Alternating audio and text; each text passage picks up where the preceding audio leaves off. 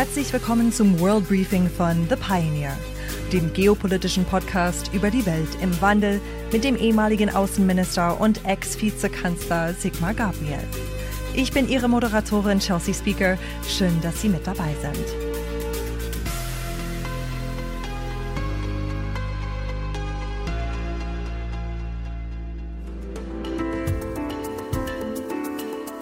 Diese heutige Ausgabe ist eine ganz besondere, denn sie ist im Rahmen unserer Deutschland-Expedition mit der Pioneer One entstanden.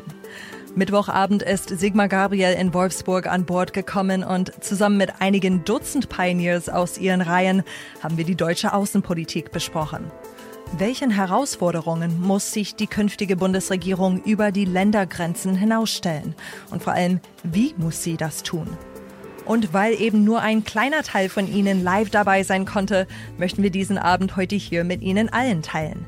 Ich hoffe sehr, Sie können genauso viel aus diesem Gespräch mitnehmen wie wir an Bord und wünsche Ihnen in diesem Sinne jetzt gute Unterhaltung.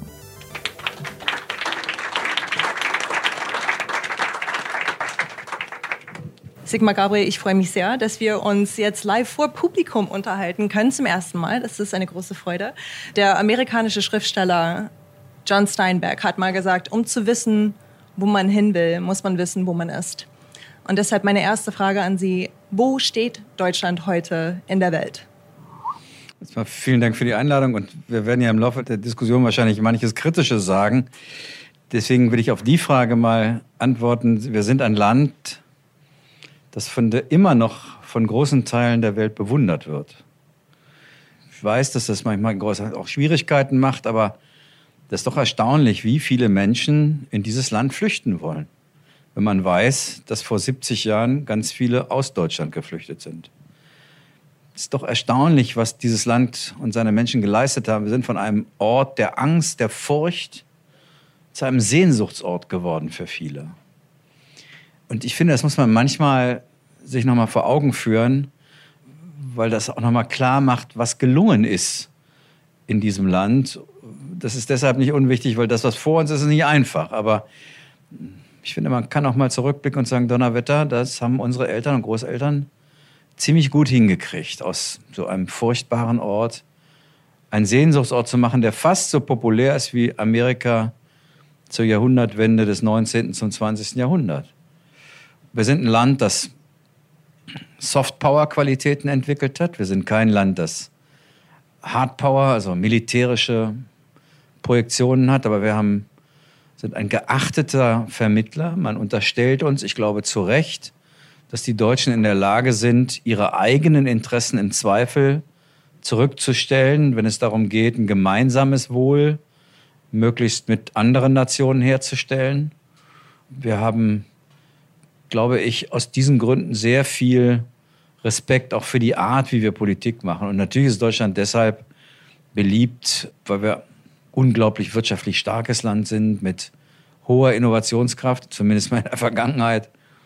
Und dass viele, die uns beobachten, das immer noch mit großem Respekt und äh, mit der Frage verbinden, wie schafft ihr das eigentlich und was, was kann man mit euch zusammen machen?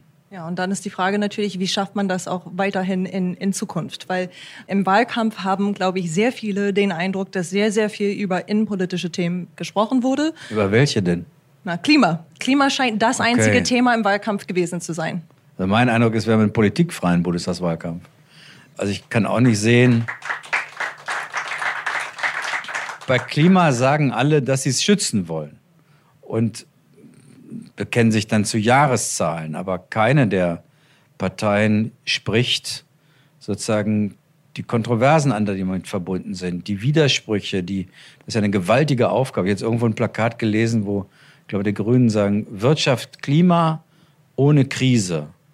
Das ist so, wünscht dir was. Äh, natürlich gibt das Konflikte, keine Frage. Und keiner sagt, wie er die aushalten will, wer Gewinner, wer Verlierer ist, wie man das sozial begleitet. Es gibt eigentlich nur Überschriften. Und ansonsten fällt mir gleich ein, welche innenpolitischen Themen eigentlich beraten worden sind. Und Außenpolitiker haben nicht mal die Journalisten im Fernsehen nachgefragt. Genau, und das ist das Thema, das ich heute mit Ihnen besprechen möchte. Wie kriegt man das Thema Klima integriert in das Thema Außenpolitik überhaupt? Also erstens muss man sagen, für viele andere Länder ist das selbstverständlich. Ich habe ja auf ein paar Klimakonferenzen für Deutschland teilgenommen. Und in der deutschen Verfassung ist es so, dass der Umweltminister jetzt auch nicht gerade Nummer eins im Kabinett ist, aber er hat durch die Verfassung relativ viel eigene Möglichkeiten. In anderen Ländern verhandelt offiziell der Umweltminister, aber daneben steht der Aufpasser aus dem Außenministerium. Also in anderen Ländern ist das Thema Klima ein außenpolitisches Thema aus ganz unterschiedlichen Gründen, weil natürlich für viele sich die Frage damit verbindet, schaffen wir eigentlich das, was wir uns vorgenommen haben, nämlich ein wirtschaftlich wohlhabenderes Land zu werden, als wir sind, obwohl wir gleichzeitig diesen großen Wandel in der Klima- und Energiepolitik machen müssen. Und da ist die Antwort von vielen, das geht Hand in Hand. Es gibt ganz viele, die das bezweifeln. Und die gucken sich Deutschland und Europa jetzt an und wollen wissen, ob in einer der reichsten Regionen der Welt das wirklich Hand in Hand geht. Also, wenn wir eine Klimapolitik machen, bei der zum Beispiel einer der wichtigsten Pfeiler der deutschen Volkswirtschaft, die Autoindustrie, hinterher ruiniert ist, wird uns niemand folgen in der Klimapolitik. Das ist die eigentliche Aufgabe von Ländern wie Deutschland, zu zeigen, dass das geht. Dass wir es schaffen, zu zeigen, guck mal, man kann Klimaschutz betreiben und wirtschaftlich und industriell trotzdem erfolgreich sein. Und dann gibt es einfach Länder, bei denen ist Klimapolitik ein Chip auf dem großen geopolitischen Spielfeld und nicht mal das Bedeutendste. Und wenn wer anders kommt und sagt, du musst aber mitmachen, dann sagen die, okay, aber dann würde ich gerne, dass du bei folgenden Dingen auch mitmachst. Der Klimabeauftragte der Vereinigten Staaten, immerhin ein ehemaliger Außenminister, John Kerry, hat vor zwei Wochen versucht, in China Gesprächspartner zu finden. Der hat gar keinen Gesprächspartner gefunden. Die haben sich in der gleichen Zeit lieber mit den Taliban getroffen und haben ihm mitgeteilt, fahren wir wieder nach Hause. Und wenn ihr aufhört, einen Handelskrieg gegen uns zu führen, dann können wir auch mal über Klima reden. Gut, jetzt hat Joe Biden am Dienstag war er auf der Generalversammlung der ähm, UN und hat eigentlich gesagt, und mal gucken, ob seine Aktionen das, dem auch entsprechen, hat gesagt, wir wollen eigentlich keinen neuen Kalten Krieg mit China. Ich glaube, dass es auch deshalb ein falscher Begriff ist mit Kaltem Krieg. Ich habe auch länger darüber nachgedacht, weil es ja manches gibt, was einen daran erinnert, an den ersten Kalten Krieg. Der große Unterschied ist, im ersten Kalten Krieg haben wir sozusagen einen Zaun, eine militärische Konfrontation gehabt, aber wirtschaftlich waren wir immer überlegen im Westen. Mit China ist das ja ganz anders. Es ist einer der wichtigsten wirtschaftlichen Partner. China ist so eine Art Frenemy, ökonomischer Partner und politischer Gegner. Und deswegen kann man es nicht mit dem Kalten Krieg, dem ersten, vergleichen, weil wir eben heute es mit einer Weltmacht zu tun haben, die auch ökonomisch auf Augenhöhe ist mit uns. Aber zurück zum Thema Außenpolitik. Wenn man ein weltweites Problem nur durch Zusammenarbeit in der ganzen Welt lösen kann, man aber in einer Welt lebt, bei der gerade nicht zusammengearbeitet wird, sondern das Gegenteil passiert, dann kann natürlich Deutschland sich auf den Kopf stellen, es wird gar nichts bewirken. Ja. Ähm, Herbert Dies war ja gestern bei uns auf dem Schiff und hat eine Anekdote erzählt, wie Kohlekraftwerke abgeschaltet werden sollen, sollten. Und äh, dann hat er jeden Tag Anrufe aus Indien bekommen, dass sie eben diese Kohlekraftwerke kaufen wollten. Wenn die reichsten Länder der Erde nicht zeigen, dass man wirtschaftlichen Wohlstand und Klimaschutz gemeinsam erreichen kann, Warum soll ein armes Land überhaupt darüber nachdenken? Und das ist der mühsame Weg, aber wir haben, leider sind wir in einer Zeit, in der die Welt sich eher zurückzieht, als aufeinander zugeht in ihre eigenen Zuständigkeitsbereiche. Das sieht man doch am deutlichsten in der Pandemie. Wir haben, als die Finanzkrise war, 2008, gab es sofort ein Treffen der G20-Finanzminister, haben eine gemeinsame Analyse gemacht und gemeinsam gegen die Finanzkrise gearbeitet. In der Frage der Pandemie gibt es das bis heute nicht. Es gibt kein einziges Treffen der G20 zur Frage der Pandemiebekämpfung. Es fehlen auf der Welt ungefähr 11 Milliarden Dosen, um einigermaßen die Entwicklungsländer mit Impfstoff zu versorgen. Die G7 haben sich dafür beklatschen lassen, dass sie gerade mal eine Milliarde zusammengekriegt haben. Ich will nicht sagen, dass das gar nichts ist, aber wir sind gerade nicht in einer Welt, bei der die sozusagen diejenigen, die international zusammenarbeiten wollen, auf dem Vormarsch sind, sondern wir sind eher in einer Welt neuer Konfrontation, harter Interessenauseinandersetzungen. Und deswegen wird es sehr darauf ankommen, zu versuchen, Brücken zu bauen, aber es ist nicht, die kommen nicht von alleine. Aktuell muss man Sorge haben, dass die COP26, die internationale Klimakonferenz in Großbritannien, scheitert, weil die Länder nicht aufeinander zugehen und weil sie ohne China nichts erreichen werden. Und hinter China werden sich dann Länder wie Indien, Brasilien und andere verstecken. In einer Forse-Umfrage vom August haben 58 Prozent der Befragten gesagt, dass man eine härtere Haltung gegenüber China einnehmen müsste, auch wenn das negative Auswirkungen auf die Wirtschaft hat. Also das, das sagt sich schnell, wenn man selber glaubt, dass man von den wirtschaftlichen Einschränkungen nicht betroffen wäre. Deutschland ist ein Exportland. Die Hälfte unseres Wohlstands wird im Export verdient. Und wenn wir sagen, wir machen das jetzt nur noch mit Ländern, die sagen wir, unseren Wertvorstellungen entsprechen, dann bedeutet das, dass wir sehr viel CO2 sparen, weil wir da nicht mehr hinfliegen müssen. Aber das wird natürlich massive Einschränkungen zur Folge haben, weil dann eben der Wohlstand schrumpft, was Einkommen angeht, was Sozialleistungen angeht. Ich glaube nicht, dass das eine ernsthafte Alternative ist. Wir werden auch mit Ländern wie China oder dem Iran, mit, mit Ländern, die noch schwieriger sind, auch in Zukunft versuchen müssen, wirtschaftlich Austausch zu haben, weil ja übrigens auch die Lage in diesen Ländern nicht dadurch besser wird, dass wir da nichts mehr machen. Dann wird es Bereiche geben, in denen wir Wettbewerb haben, im Sinne von, wir wollen besser sein als du, aber wo keiner versucht, den anderen in die Knie zu zwingen. Die Vereinigten Staaten von Amerika wollen kein Regime-Change in China. Und China will kein Regime-Change in den USA. Weil würden sie das wollen und schaffen, wäre das ein Desaster für die Weltwirtschaft, die immer auch aufs eigene Land zurückschlägt. Also China in die Knie zu zwingen, ins Chaos zu bringen durch ich weiß nicht was, heißt Arbeitslosigkeit in den USA. Die Vereinigten Staaten, denen sozusagen den Knebel um den Hals zu legen, weil der Großteil der Staatsverschuldung in China liegt, der USA, die haben eine richtige finanzielle Nuklearwaffe bei sich, heißt, die Weltwirtschaft wird wegen der USA zusammenbrechen. Deswegen wird im Bereich der Ökonomie glaube ich, eher um Wettbewerb gehen, nicht um fortgesetzte Konfrontation. Es wird vielleicht eine hybride Globalisierung geben, weil die Datenwelten sich trennen. Und es wird ge Bereiche geben müssen, wo wir gar nicht anders können als zusammenarbeiten. Und das wird schwierig, aber eine wirklich gute Alternative dazu kenne ich nicht. Auch beim Thema Afghanistan, das war vor einem Monat Thema Nummer eins. Jetzt ist äh, die sicherheitspolitische Debatte in, im Wahlkampf irgendwie ein bisschen untergegangen, hat man das Gefühl. Da hatten wir ja auch keine, als das, wir haben nicht mal ja. bei Afghanistan richtig diskutiert. Ja. Und da hatten Sie vor ein, zwei Wochen in einem Interview mit dem Redaktionsnetzwerk Deutschland nach einer Konferenz gerufen, wo wirklich China und Russland auch mit an den Tisch kommen müssen, um gemeinsam nach einer Lösung zu suchen bei dem Thema. Sehen Sie da Bewegung, abgesehen von jetzt der Rede von Joe Biden, wo er wirklich alle zusammengebracht hat und gesagt hat, wir müssen zusammenarbeiten? Naja, weder China noch Russland noch die Türkei noch der Iran, auch Indien haben ein Interesse an einem dauerhaft instabilen Afghanistan. Keiner hat wirklich ein Interesse daran, dass dieses Land total außer Kontrolle gerät oder wieder ein Rückzugsort für Terroristen wird. Und deswegen glaube ich schon, dass es Möglichkeiten gibt der Zusammenarbeit was aber bedeutet, dass man das tun muss, was wir über Jahre nicht wollten. Natürlich werden wir mit diesen Taliban und ihrer Regierung zusammenarbeiten müssen. Ich glaube, dass mit Afghanistan das Zeitalter des humanitären Interventionismus geendet hat. Also wo wir dachten, wir kommen mit Waffengewalt, befrieden einen Krieg oder Bürgerkrieg und danach führen wir die Demokratie ein.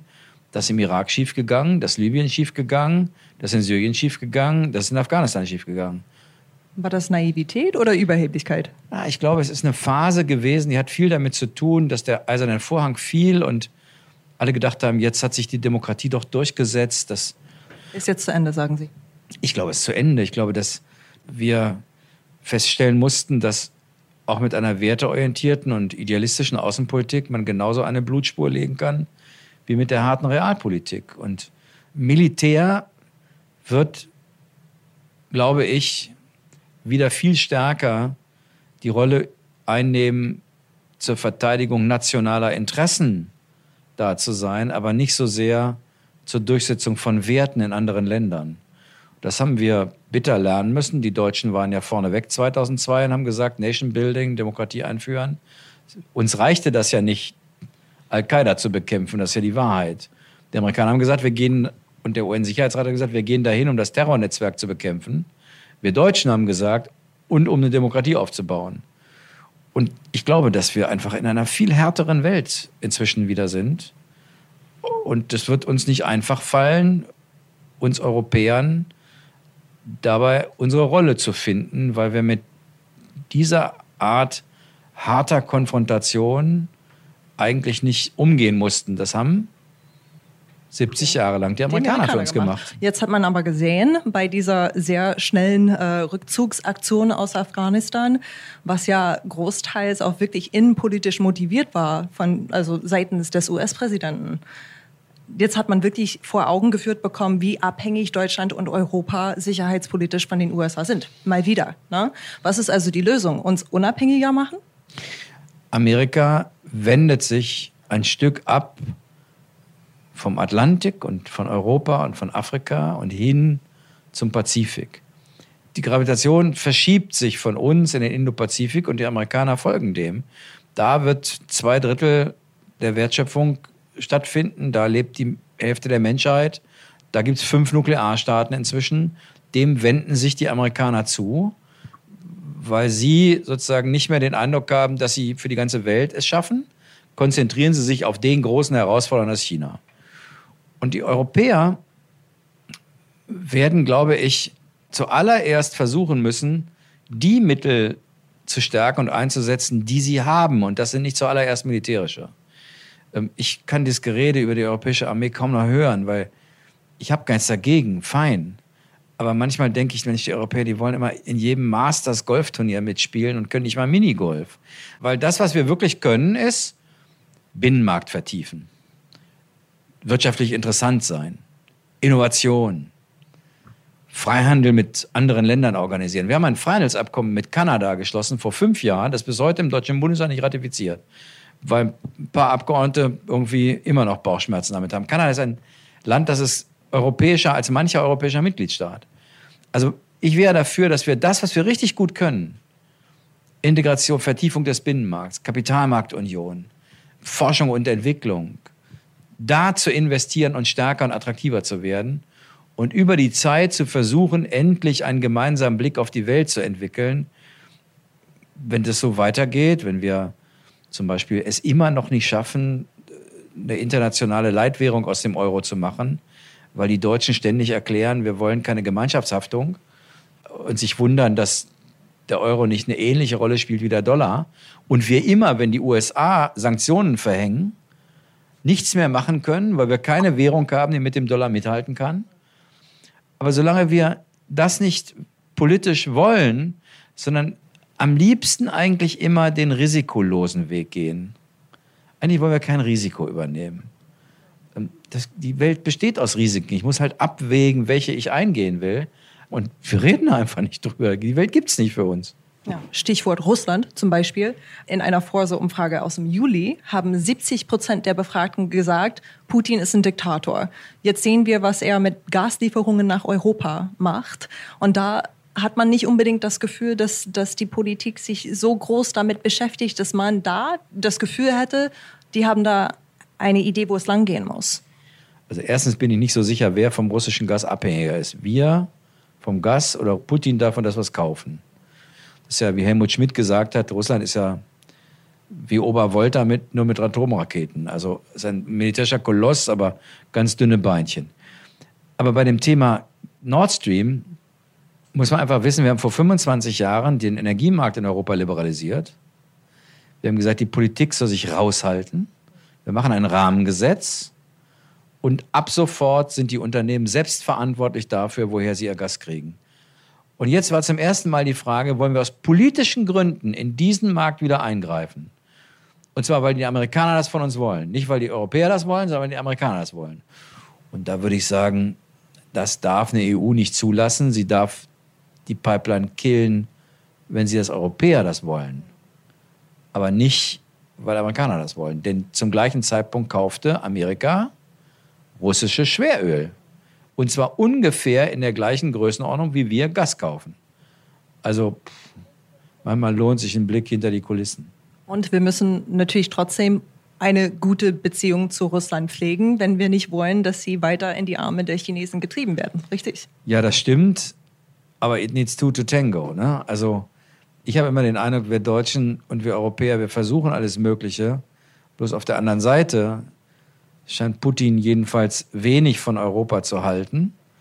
Mir hat er mal gesagt, er würde uns ja verstehen, wir, wir hätten ja gar keine eigene Meinung, wir wären ja von den Amerikanern abhängig, was ich ziemlich frech fand, aber das ist sein Weltbild. Und die Russen wollen scheinbar, sieht jedenfalls so aus, ein stabiles Verhältnis zu den Amerikanern und umgekehrt beiden auch. Weil für beiden gibt es zwei politische Aufgaben. Das eigene Land und China. Der Rest stört ihn. Der will keinen haben, der seine Agenda stört. Wie geht es jetzt weiter in Sachen deutsch-russische Beziehungen, nachdem Angela Merkel nicht mehr da ist. Sie hatte eine Beziehung auf Augenhöhe, so gut wie es geht.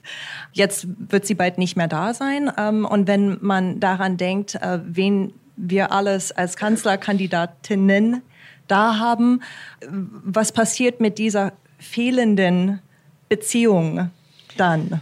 Naja, also jetzt muss man auch ein bisschen fair bleiben. Die Beziehung ist ja auch nicht sofort da gewesen. Und wir haben bisher in Deutschland immer, bevor jemand Kanzler wurde, gesagt, der kann es nicht. Scheinbar hat das Kanzleramt einen eigenen, eine eigene genetische Veränderung, wo die Leute größer werden. Das ist, das ist ja auch ganz gut Man so. wächst an seinen Aufgaben. Ja, und das ist ja auch ganz gut so. Deswegen würde ich nicht sagen, egal wer das jetzt wird, dass danach nichts entsteht. Aber die deutsch-russischen Beziehungen und die europäisch-russischen Beziehungen hängen wahrlich nicht nur von Personen ab. Zweitens, ich glaube, dass natürlich Frankreich in den nächsten nächster Zeit eine stärkere Rolle übernehmen wird. Der ist zwar selbst im Wahlkampf, genau. aber wenn er die ganz gut besteht, wird, das will er ja auch, wird nicht unerheblich viel äh, von ihm abhängen, wie er das, welche Führungsinitiativen er ergreift. Trotzdem wird es nicht lange dauern, bis die Deutschen dabei wieder eine wichtige Rolle spielen. Das liegt einfach daran, dass wir ökonomisch das, das Zentrum sind. Wir sind die stärkste Wirtschaftsmacht. So sehr sich Emmanuel Macron auch wünscht, Frankreich kann Europa führen, ohne den Laden hier geht es halt nicht. Und deswegen hoffe ich, dass die neue Regierung schnell, insbesondere mit Frankreich, in ein besseres Verhältnis kommt als die alte. Angela Merkel hat den französischen Präsidenten die ersten zweieinhalb Jahre lang schlicht hängen lassen weiß der Himmel warum. In Aachen wurde doch äh, also große Freundschaft ausgesprochen und, und dann ist recht wenig passiert. Ja, und vorher keine Antwort auf eine Initiative von Macron, zu keiner. Ich, der Macron sagt, wenn der chinesische Staatspräsident kommt, der Xi Jinping, Sie können gerne nach Paris kommen, aber ich werde dazu einladen, den Präsidenten der Europäischen Kommission und die deutsche Kanzlerin. Damit Sie wissen, Sie können nicht mit Frankreich reden, Sie müssen immer mit Europa reden. Dann wird er eingeladen nach Peking bittet die deutsche Bundesregierung, jemanden mitzuschicken. Der Außenminister hat keine Zeit, der Minister im Kanzleramt hat keine Zeit. Und dann haben sie irgendwann haben sie eine Ministerin gefunden, die die Deutschen nicht mal kennen, nämlich die Wissenschaftsministerin. Und da ist die mitgefahren, die ist auch nicht aufgefallen. Das fällt einem französischen Präsidenten auf. Das fällt dem auf, ob bei seiner Initiative Deutschland angemessen repräsentiert, sogar deutsche Unternehmen mitgenommen. Er macht einen Vorschlag für den Europäischen Sicherheitsrat. Keine Antwort. Er macht einen Vorschlag zur europäischen Sicherheitspolitik, antwortet nicht die Kanzlerin, sondern die Verteidigungsministerin, Frau Kramp-Karrenbauer. Wenn man äh, versteht, wie ein französischer Präsident sich selbst und sein Amt empfindet, dann ist das jedenfalls, waren das immer Zeichen, ich lasse dich am langen Arm verhungern. Und ich kann nur hoffen, dass die neue Bundesregierung diesen Fehler nicht wiederholt. Wenn jetzt eine neue Regierung steht und ein, ein Fahrplan für für Deutschlands Rolle in der Welt erstellt werden soll. Was wäre die Überschrift über diesen Plan in Ihrer Wunschvorstellung? Europa stärken. Für Deutschland gilt der Satz Henry Kissingers. Die Deutschen sind arme Kerle. Zu groß für Europa, zu klein für die Welt. Und wir haben überhaupt nur eine Stimme, wenn wir als Europäer auftreten. Das ist Deutschlands Aufgabe. Wir sind das sind die Zentralmacht in Europa. Wir müssen sozusagen den Osten und den Westen und den Norden und den Süden zusammenhalten. Und vor allen Dingen deshalb, weil nach der Pandemie die Schere in der Eurozone zwischen Arm und Reich noch weiter auseinandergehen wird. Die, die vor der Pandemie stark waren, kommen jetzt auch stark raus. Und die vor der Pandemie schwach waren, kommen schwächer raus, als sie vorher waren. Und das zusammenzuhalten, das ist eine der wichtigsten Aufgaben der kommenden Bundesregierung, weil sonst haben wir in der Welt gar nichts zu bestellen. Transferunion? Ja, das ist ja, so ein, das ist ja ein Kampfwort. Das soll ja heißen, die fleißigen Deutschen zahlen dann die Steuern für diese Faulen da im Süden. Das ist ja. Also, wenn man Export-Europameister ist, sind wir, dann ist die Wahrscheinlichkeit relativ hoch. Also, wenn man anderen Leuten mehr verkauft, als man von denen kauft, dann ist sie wahrscheinlich relativ hoch, dass man mehr Geld von denen kriegt, als man denen schickt. Und wir werden ein Stück zurückgeben müssen. Unter Regeln, nicht regellos und nicht zügellos, aber nichts tun heißt, wir werden schwächer. Es bleibt also spannend. Vielen Dank, Sigmar Gabriel. Gerne.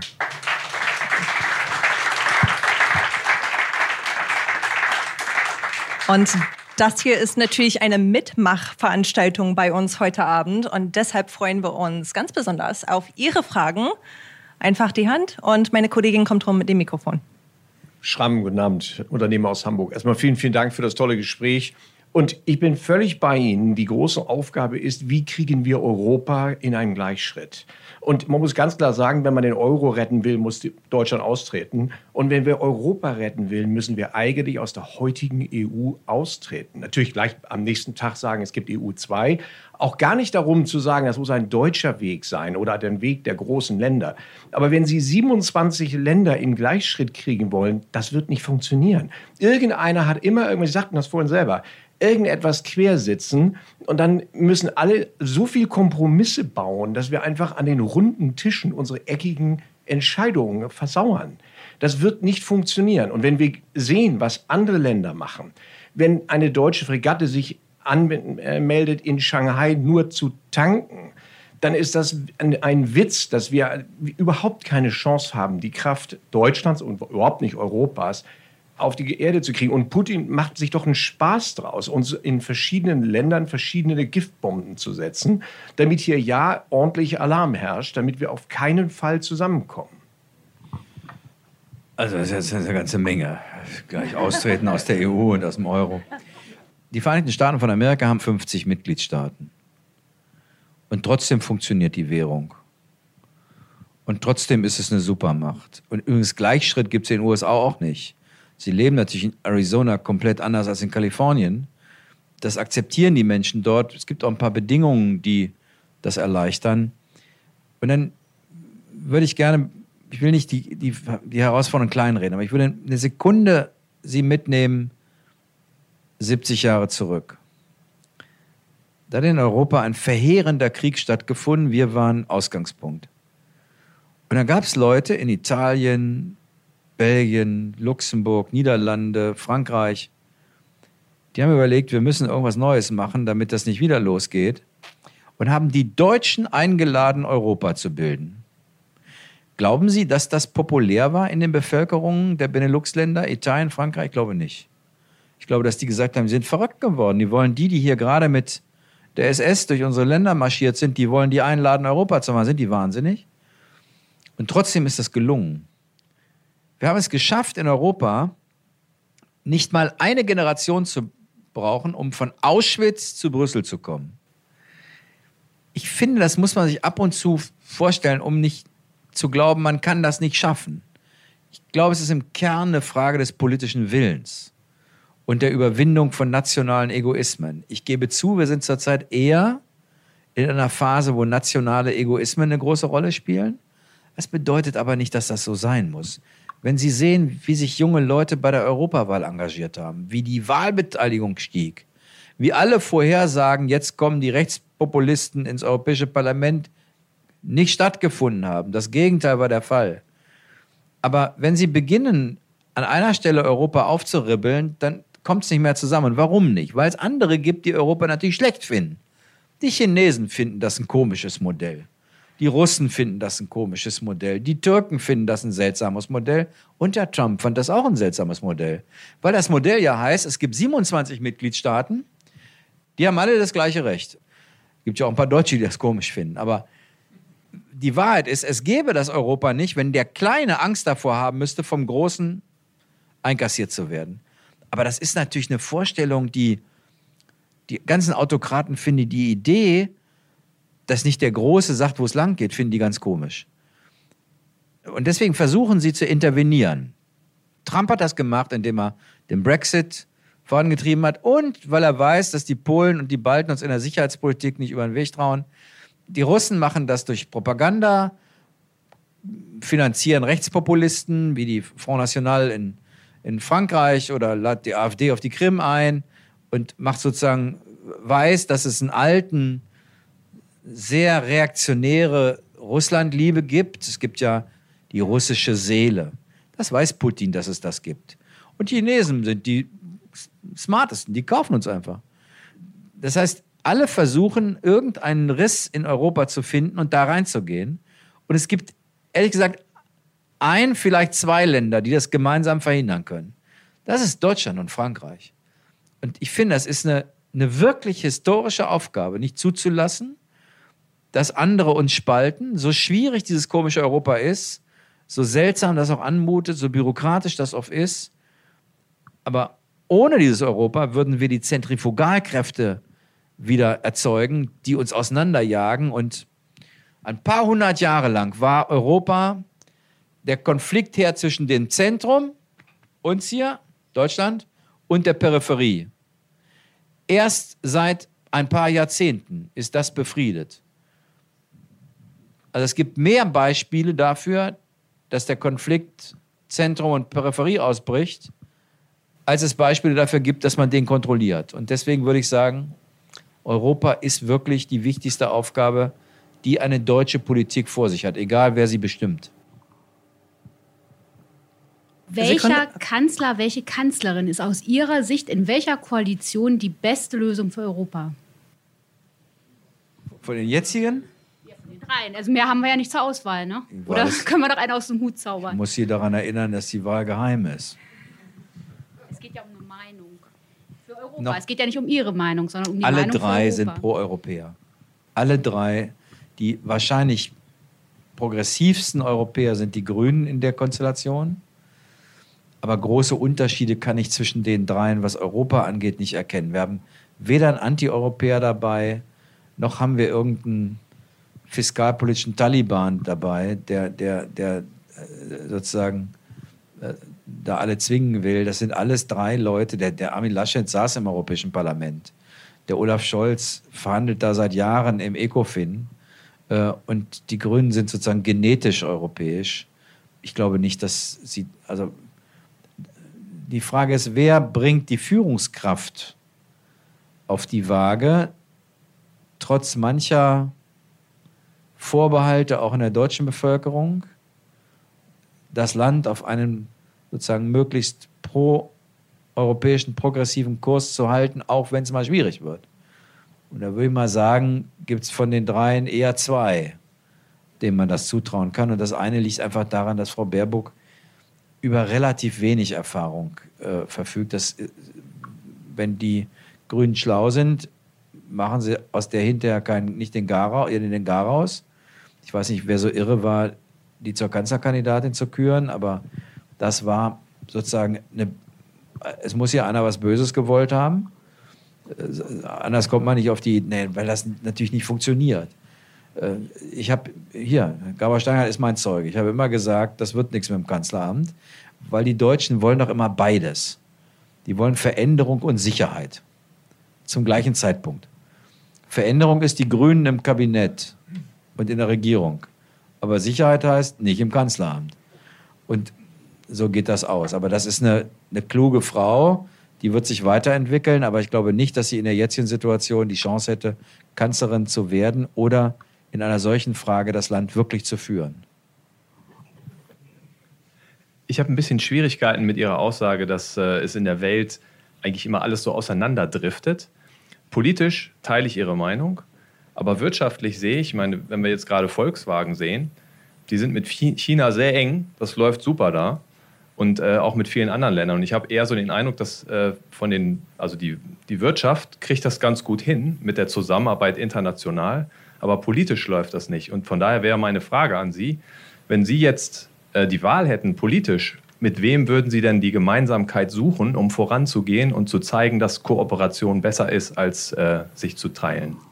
Natürlich mit dem Westen. Der Westen ist keine geografische Formulierung, sondern er ist, wie eigentlich August Winkler mal gesagt hat, eine normative Idee. Der Westen meint, das sind die Länder, die sich Menschenrechten, Freiheit, Pressefreiheit, Rechtsstaatlichkeit verpflichtet haben. Und selbstverständlich gibt es jedenfalls aus meiner Sicht keine Äquidistanz zu den USA oder zu China. Und wer das nicht glaubt, der soll einfach kurz die Augen schließen und sich überlegen, stellen Sie sich vor, Sie könnten nicht in Europa leben und Sie müssten sich entscheiden zwischen USA, Russland und China. Wo würden Sie hingehen? Naja, also die Mehrzahl der Leute haben eine ziemlich klare Buchung dann. Äh, und die Flugbuchung geht halt nicht nach Peking und nicht nach Moskau. Aber wenn Sie sagen, die Wirtschaft macht das mit der Globalisierung doch ganz gut, erstens erleben wir doch spätestens mit der Pandemie, manchmal ist sie die Ausrede dafür, den Versuch, Wertschöpfungsketten zu relokalisieren. Die Digitalisierung führt dazu, dass Auslagern von arbeits- und lohnkostenintensiver Produktion weniger bedeutsam wird. Bosch ist das erste Unternehmen, das eine Chipproduktion vor der Pandemie zurück nach Deutschland geholt hat. Adidas produziert wieder hier hat viel mit der Bedeutung von Digitalisierung zu tun, die Wertschöpfungsketten verkürzt. Und es hat was damit zu tun, dass es auch eine Debatte über Deglobalisierung gibt. Ich finde die gefährlich, weil sie zuallererst die Ärmsten der Armen treffen wird. Nur die internationale Arbeitsteilung hat dazu geführt, dass in einige Teilen der Welt überhaupt mal Erwerbschancen gekommen sind, auch wenn das Erwerbschancen sind, die wir schlimm finden, aber es ist besser als verhungern.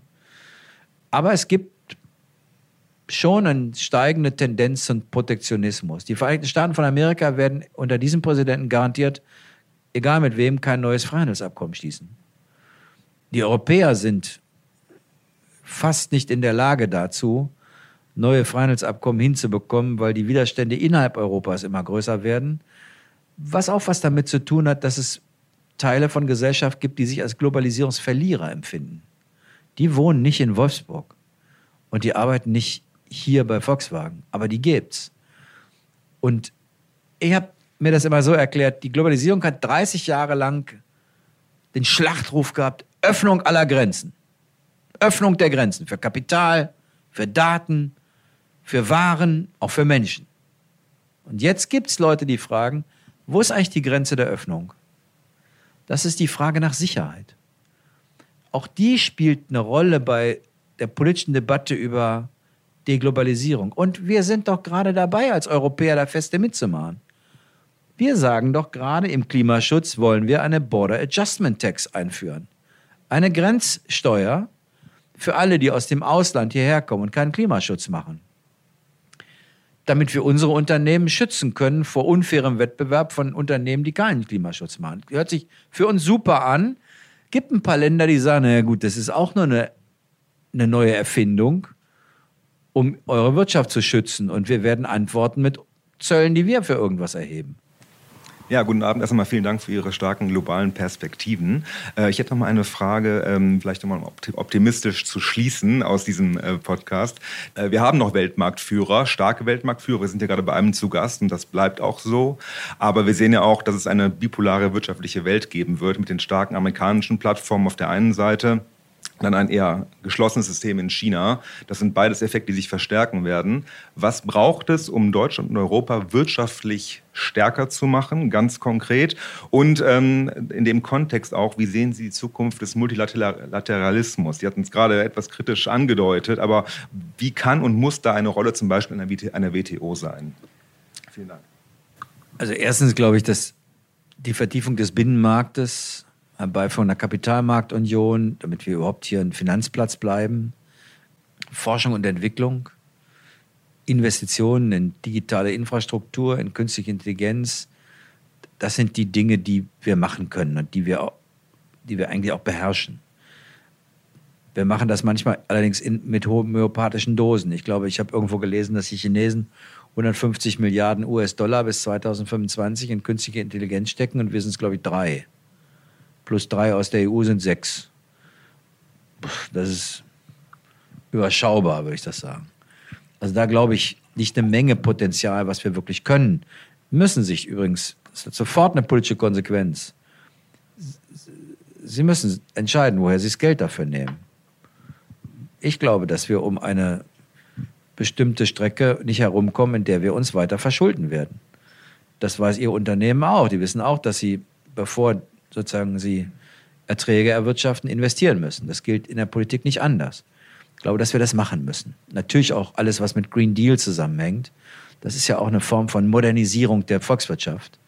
Da kann und sollte Europa auf seine eigenen Stärken vertrauen. Aber es gibt zum Beispiel etwas, was wir in unserem Land ändern müssen, weil das ein unglaublicher Innovations, ein, ein Innovationshemmnis geworden ist, sind die Planungszeiten, die wir hier haben. Ich meine, die reden sich da jetzt ein, 2030 65 Prozent weniger CO2 und ich weiß nicht, eine Verx-Fachung der erneuerbaren Energien. Sie brauchen für ein Windrad inzwischen vier Jahre Planung.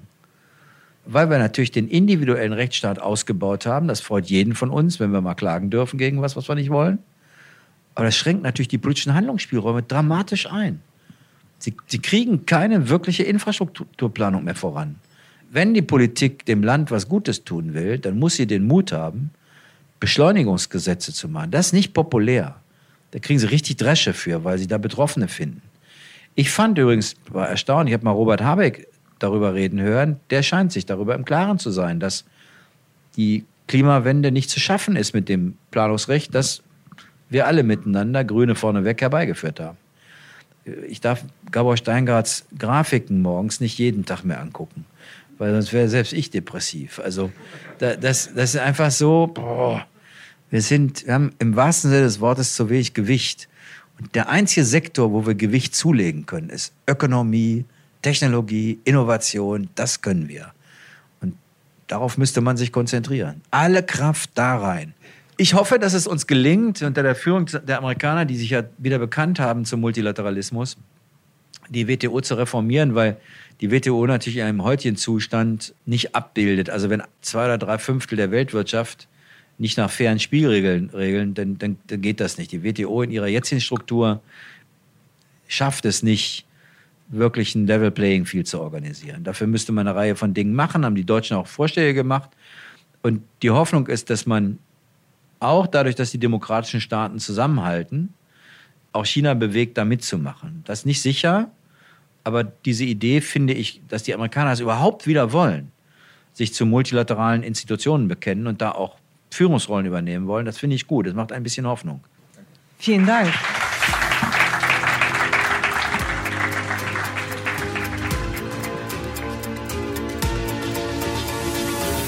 Und damit verabschiede ich mich auch von Ihnen, liebe Hörerinnen und Hörer. Schön, dass Sie zumindest noch im Nachhinein dabei sein konnten. Ich würde mich sehr freuen, wenn Sie auch bei der nächsten Ausgabe wieder mit dabei sind. Und dann sind wir ja auch schon ein Stück weiter mit der Antwort auf die Frage, in welcher politischen Konstellation Deutschland in die Zukunft geht. Die Entscheidung darüber liegt auch bei Ihnen. Treffen Sie Ihre Wahl und haben Sie ein schönes Wochenende. Ihre Chelsea Speaker.